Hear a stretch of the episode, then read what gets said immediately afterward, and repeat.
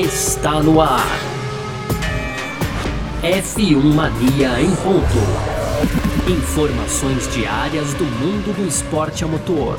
A apresentação: Carlos Garcia e Gabriel Gavinelli.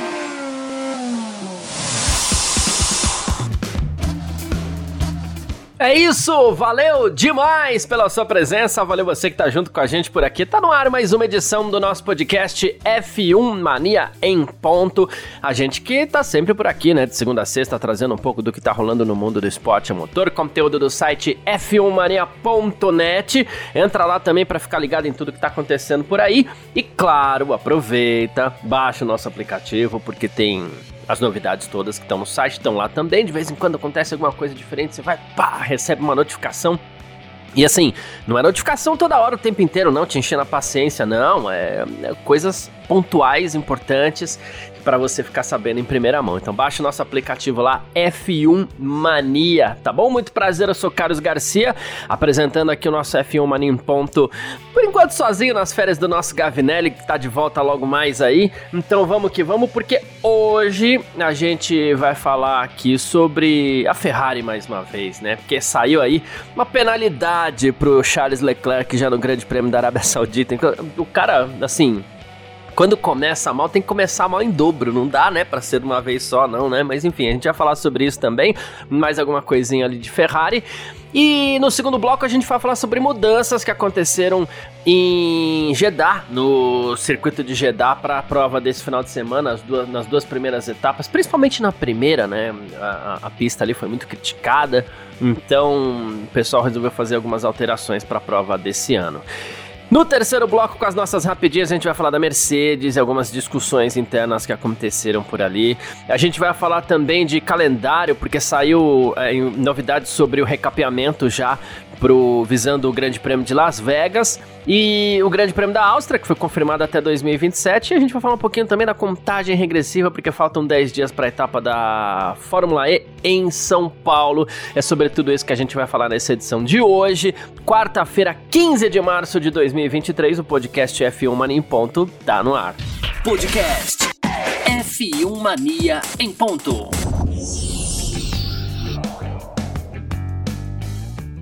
Pois bem, pra gente começar o nosso F1 Mania em ponto por aqui nessa quarta-feira, a gente vai falar sobre Ferrari mais especificamente sobre Charles Leclerc. O que acontece?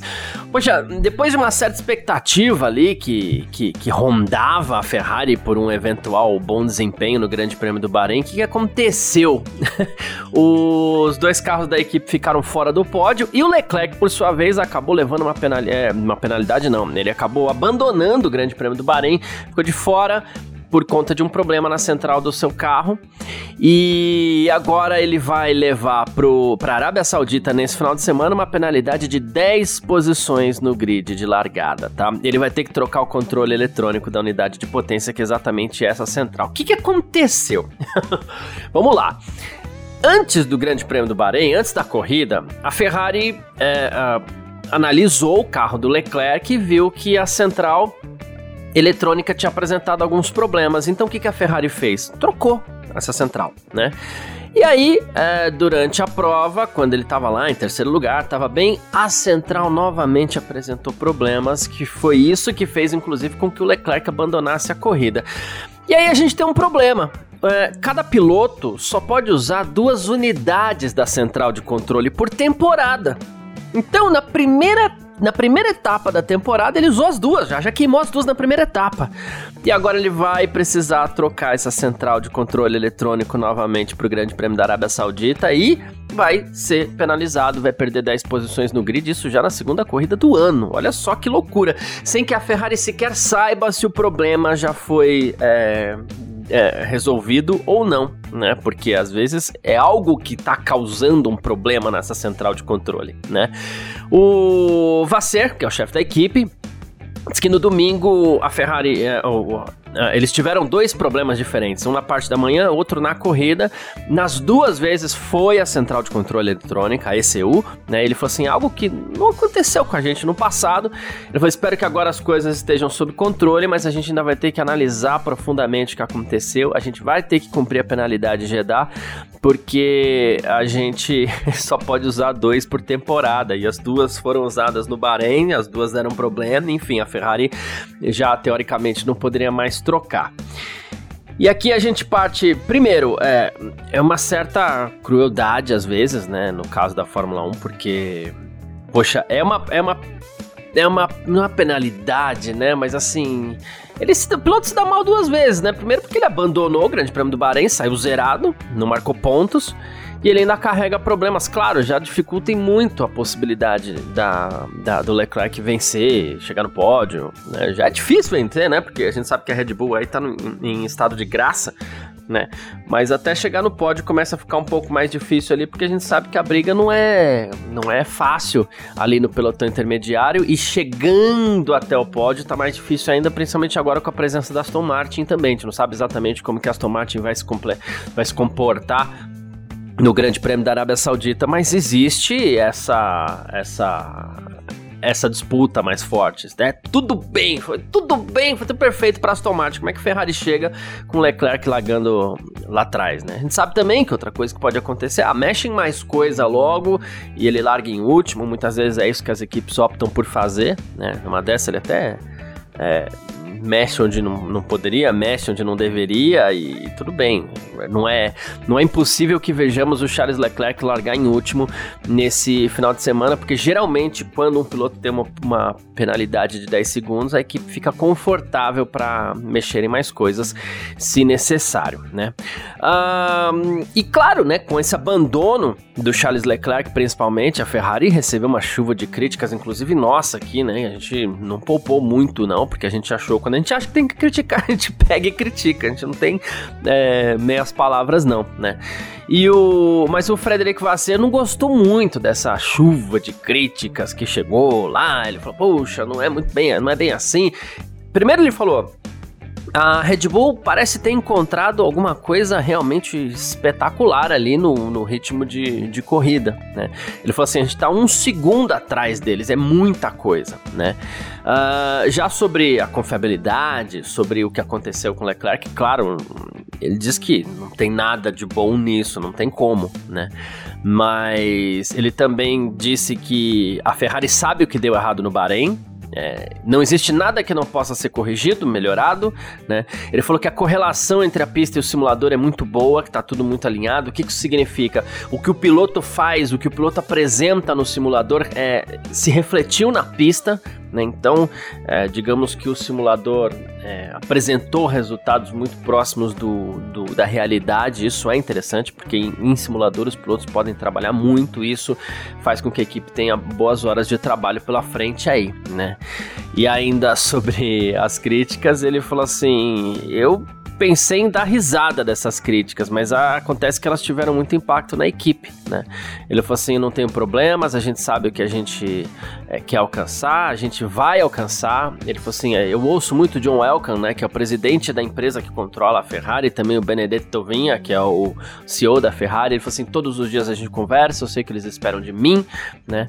E ele falou assim, inclusive que muitas pessoas eram muito próximas, né, ainda sobre é, profissionais, a gente falou aqui essa semana que alguns profissionais estão tentados a deixar a Ferrari. Ele falou que algumas pessoas eram muito próximas do Mattia Binotto, né? Ele falou que preferem sair, então ele não escondeu isso, né? Ele falou assim, e é algo que não me preocupa, né? Ele falou assim, claro que a gente pode temer pelo futuro de algumas pessoas na equipe também, mas não tá me preocupando, né?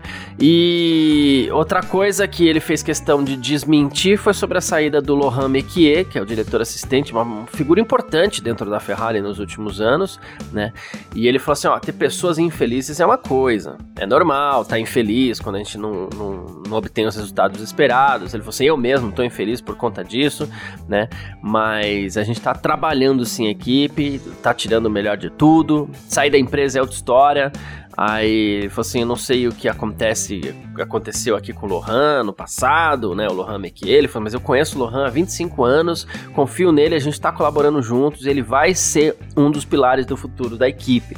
Então ele fez questão aqui também de desmentir a saída do Lohan Mekier da McLaren, da, da Ferrari, né? A gente vê que, assim. É, que é uma coisa, inclusive, que tem me chamado muita atenção nesse início de temporada. Eu não sei se foi esse início de temporada avassalador da Red Bull, mas poxa, Mercedes publicando carta aberta, Ferrari tendo que desmentir vários rumores e o Vasser vindo da imprensa já também é, mostrar insatisfação com críticas que a, a equipe recebeu. Parece que ninguém assimilou muito bem o golpe que foi o desempenho da Red Bull no Bahrein, né? Então isso tem causado problemas ali nas equipes mais próximas, Ferrari e Mercedes. Só quem tá feliz mesmo parece aparentemente é o pessoal da Aston Martin que não esperava chegar tão longe assim, mas conseguiu esse pódio com Fernando Alonso no Bahrein e talvez espere mais já também no, no, no, no Grande Prêmio da Arábia Saudita. Quem parece tranquilo é o Carlos Sainz, né?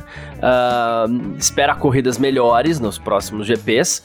Diz que, inclusive, para a Arábia Saudita já, ele falou que, inclusive, o asfalto em Jeddah é muito diferente do asfalto no Bahrein. Diz que né, vai ser um pouco diferente, vai ser melhor. Ele falou que a, no Bahrein já é normal, a degradação dos pneus já é alta. Ele falou, então, né, tô confiante que em outros circuitos aí a gente pode desempenhar melhor, mas para o Bahrein era essa a nossa realidade mesmo, disse aí o espanhol Carlos Sainz, piloto da Ferrari, que espera melhoras para os próximos GPs, quem sabe já agora aqui nesse final de semana no Grande Prêmio da Arábia Saudita, a gente espera para ver se é isso mesmo, né? Bom, Falamos um pouquinho sobre Ferrari, punição do Leclerc, insatisfação do, do Frederic Vasseur, né? E da, do otimismo do Carlos Sainz para as próximas corridas.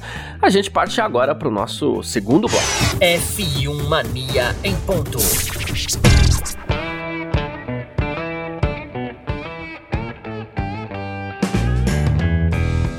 Segundo bloco do nosso F1 Mania em ponto por aqui nessa quarta-feira, dia 15. E depois de muitas críticas, principalmente na primeira edição do Grande Prêmio da Arábia Saudita, depois de muitas críticas ao circuito de Jeddah, a organização da prova anunciou orgulhosamente algumas alterações, algumas mudanças para a etapa desse fim de semana. Vamos separar as coisas aqui. As críticas foram concentradas principalmente na primeira corrida, que ali realmente aconteceram alguns problemas, inclusive a gente viu o risco, a segurança, aí não deu tempo de mudar muito para a segunda etapa, porque em 2021 a, o Grande Prêmio da Arábia Saudita foi a penúltima etapa do ano né? E, e aí agora a gente já teve aqui, foi antepenúltima na verdade, mas foi no fim da temporada, né? E ela passou pro começo do ano em 2022, que aconteceu em março já, assim como esse ano. Então era pouco tempo para fazer grandes alterações. Agora o pessoal teve um ano para mexer é, em algumas coisas lá. Então vamos lá. Pontos cegos é, do circuito ali, do traçado, é, somados à alta velocidade, eram uma, uma, uma das reclamações, né? É, muita gente reclamava muito desse risco alto, né? Para para a segurança dos pilotos, tal. Então foram feitas algumas alterações na pista. Zebras especiais, né? É, na pista foram colocadas para dar uma sacudida no carro, tirar a tração do carro, desacelerar o carro nas curvas 3, 14, 19, 20 e 21. Para quê? Para que os pilotos abusem um pouquinho menos, evitando pegar essas zebras, digamos assim, que é uma punição por, por que tenta educar o piloto ali, né? E zebras de metal foram substituídas por zebras chanfradas também nas curvas 4, 8, 10, 11, 17 e 23. Aí foi feito um trabalho também para melhorar a visibilidade dos pilotos nas curvas 14 e 20, então as barreiras de proteção foram colocadas ali entre 5 e 7 metros e meio mais para trás, né? E aconteceu a mesma coisa também nas curvas 8 e 10. E aí lá na frente, lá no final da volta já, nas curvas 22 e 23, é, teve um reposicionamento de uma barreira de proteção e a substituição de uma zebra de metal por uma chanfrada também, porque a ideia é reduzir a velocidade, velocidade média da curva em 50 km por hora, né? Então o Martin Whittaker, que é CEO do Grande Prêmio da Arábia Saudita, é, afirmou ao podcast F1 Nation que ele acredita que os pilotos vão ficar satisfeitos, porque vai ser a primeira vez que eles vão ter a chance de, de, de olhar isso com calma, né? É, e apesar da redução de velocidade em alguns pontos ali, né? O Whittaker acredita também que talvez o tempo de volta vá diminuir ele falou, não muito, mas pode ser que diminua, né? Porque vai melhorar as linhas de visão e os pilotos vão poder arriscar um pouquinho mais em algumas das curvas também. Então pode ser que algumas curvas tenham velocidades ainda maiores, né? É, e aí, é, segundo ele, uma justificativa até estranha, mas é, ele diz que um dos problemas foi que a pista foi projetada e construída para o carro de 2021, o carro antigo, né?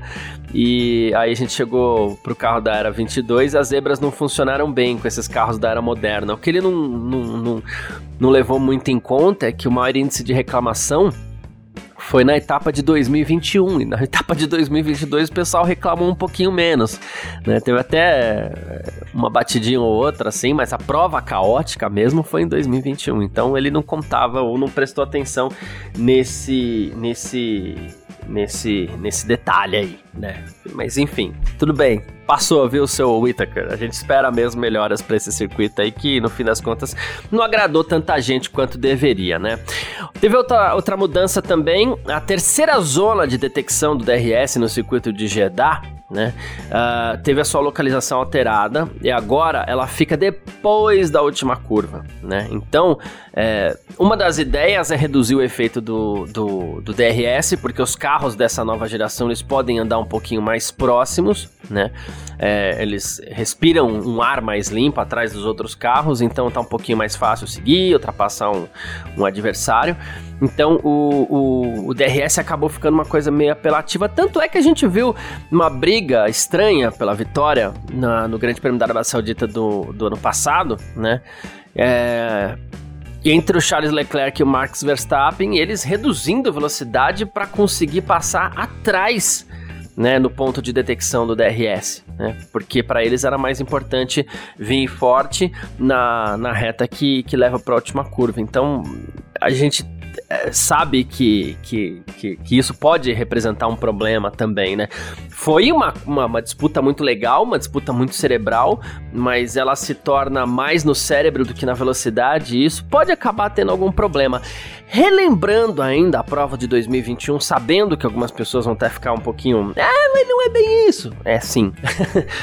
é, muitas pessoas falam que o Max Verstappen aplicou um break test no Lewis Hamilton em 2021, né? Mas no fim das contas, nem o Hamilton, nem o, nem o Verstappen.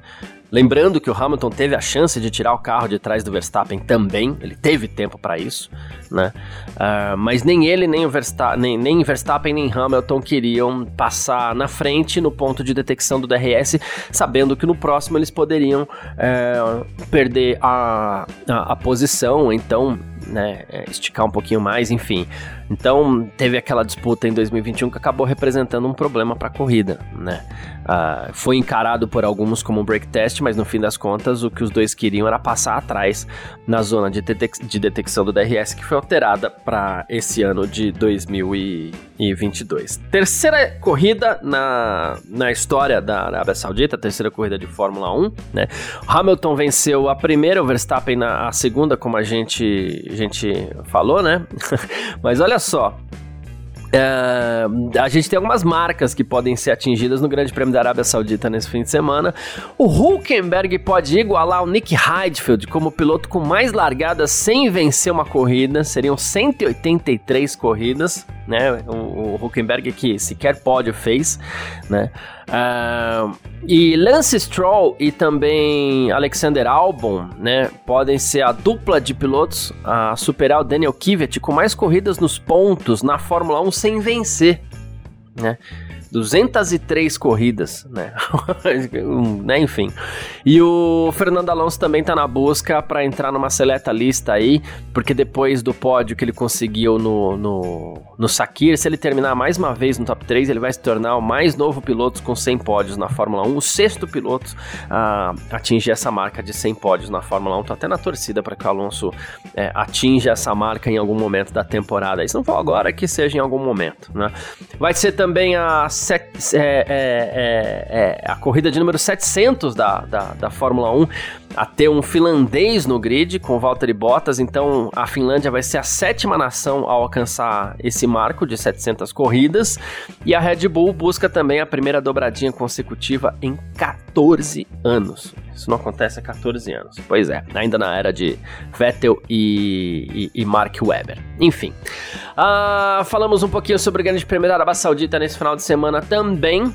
É, amanhã a gente fala um pouco mais, claro, passa horários e tudo mais para você ficar antenado aí de tudo que vai rolar nesse final de semana. E a gente parte agora para o nosso terceiro bloco. F1 Mania em ponto. Terceiro bloco do nosso F1 Mania ponto por aqui com as nossas rapidinhas de sempre, para você ficar sempre muito bem informado. E olha só, a Mercedes teve algumas discussões internas ali depois do Grande Prêmio do Bahrein, né? Nada aconteceu como a Mercedes esperava. É, foi um quinto lugar com o Hamilton e um sétimo com o George Russell, né? Mas o que mais preocupou todo mundo ali é, foi, claro, a distância para Red Bull mais uma vez. E o Toto Wolff admitiu que teve debate depois, viu? Teve uh, jogo da discórdia, teve reunião de condomínio, né? Diz que a performance no Bahrein não foi o que a, a Mercedes queria, né? E, mas que o pessoal tá trabalhando bastante no carro, né? Enfim, que é um desafio e tanto para Mercedes. A gente viu isso inclusive na carta aberta que foi apresentada ao, aos fãs.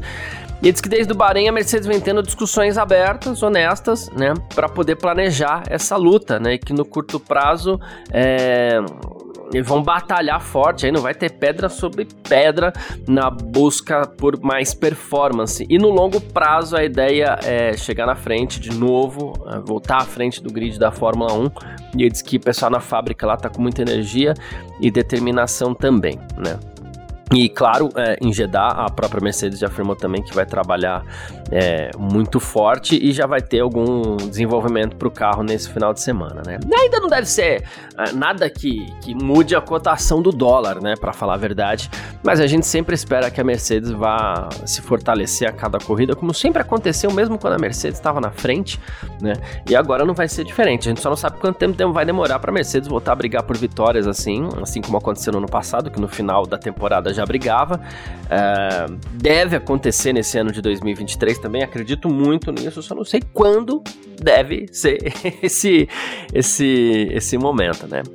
Bom, Las Vegas, Grande Prêmio de Las Vegas, que vai acontecer nesse ano em 18 de novembro. A Fórmula 1 divulgou um cronograma para recapear as ruas de Las Vegas que vão ser utilizadas na prova desse ano, né? Uh, a gente sabe que não pode ser muito em cima também, né? Porque senão também dá problema ali. E a, a o traçado da Fórmula 1 vai passar pela Strip, né? Que é, que é lugar mais famoso lá de Las Vegas, antes de virar à esquerda ali na Harmon Avenue, né? E assim como Mônaco já começou a fazer essa semana, Las Vegas também vai recapear suas ruas para garantir que esteja tudo em perfeitas condições para corrida, né? É, o primeiro trecho a ser trabalhado, para quem conhece Vegas, aí como por exemplo o nosso Vitor Berto, né? O primeiro trecho a ser trabalhado vai ser a Sands Avenue, de 2 a 7 de abril, depois o próximo Las Vegas Boulevard, de 9 de abril a 19 de maio, depois a Harmon Avenue, vai ser recapeada também de 22 a 26 de maio, antes da Koval Lane, entre 11 e 16 de junho. Então, um trabalho que vai ser feito mais ou menos como se faz nas cidades aqui do Brasil, né? Um pedacinho por vez, né? Vai demorar, mas lá a gente sabe que é um recapeamento especial, não é a mesma coisa, né? Ah, então, é, há muita gente acreditando, inclusive, que esse pode ser um, um evento que vai rivalizar com o, o Super Bowl nesse, nesse 2023. Vamos aguardar para ver aí e tal, mas tem muito investimento, a gente sabe disso também, né? Outra confirmação aqui foi a renovação do contrato. Aqui eu fico feliz, hein? Renovação do contrato do Grande Prêmio da Áustria até 2027, lá no Red Bull Ring, né? O anúncio foi feito hoje, o contrato foi renovado até pelo menos 2027, mais quatro anos. A, Áustria, que inclusive em 2020 e 2021 recebeu duas corridas por ano aí nas temporadas, né? O Grande Prêmio da Áustria, Grande Prêmio da Estíria, por conta da pandemia, que mexeu bastante no calendário aí. E é uma corrida que tem é, apoio dos fãs. Os fãs gostam do Grande Prêmio da Áustria. Eu sou um deles, inclusive, né? E o Stefano Domenicali afirmou que o Grande Prêmio da Áustria reúne mistura perfeita de uma pista desafiadora, corrida de alta velocidade, um lugar legal para os fãs também. Então, mostrou felicidade aí por permanecer por lá até 2027. Gosto muito da pista, uma pista rápida, desafiadora mesmo, né? Com pontos de ultrapassagem bons, legais, proporciona boas disputas assim. Gosto muito do Red Bull Ring, né? E outra aqui, mais uma rapidinha, né? O primeiro EPRI de São Paulo que a etapa da Fórmula E vai acontecer no próximo sábado, dia 25 de março, ou seja, faltam 10 dias para a prova brasileira que inclusive vai ter dois pilotos brasileiros no grid aí, o Sérgio Sete Câmara e também o Lucas de Grace, né? Ah, então, é, já estão aqui no Brasil, já jogaram futebol de areia, que mais? É, ixi, é, já estão fazendo aquela farofada toda boa que a gente gosta, né? E então, inclusive o Pascal Verlaine, né, que, que, que soma duas vitórias, três pódios aí, chega na liderança. Antônio Félix da Costa também vem empurrado pelo, pelo a última vitória aí na etapa da Cidade do Cabo. E as, as atividades vão começar na próxima sexta-feira, dia 24. Vai ter shakedown, treino livre. No sábado, mais um treino livre, classificação 9h40. E a largada prevista para as 14h04. A Filmania vai estar tá lá, tá? Vai cobrindo em loco essa etapa. O Vitor Berto vai estar tá lá, a Nath De Vivo vai estar tá lá, o Gabriel Gavinelli vai estar tá lá e o nosso fotógrafo também, o Rafael Catelan. Todo mundo para cobrir a Fórmula E para você. Então você fica ligado lá no f1mania.net internet, também no nosso aplicativo. A gente vai falar bastante sobre essa prova, tá bom? Quem quiser entrar em contato com a gente aqui sempre pode, através das nossas redes sociais pessoais, pode mandar mensagem para mim aí, meu Instagram, carlosgarciafm, uh, ou então pelo meu Twitter também, o carlosgarcia, pode mandar sua mensagem aí, a gente sempre gosta bastante e, e a gente quer continuar trocando ideia como sempre aí, tá bom? Logo mais o Gabriel Gavinelli tá de volta de férias também, semana que vem a gente já tá aqui os dois na nossa dobradinha de sempre. E amanhã a gente se fala aqui com mais uma edição, tá bom? Grande abraço, obrigado a todo mundo que tá acompanhando a gente nesses dias aí. Tamo junto. Tchau. Informações diárias do mundo do esporte a motor. Podcast F1 Mania em ponto.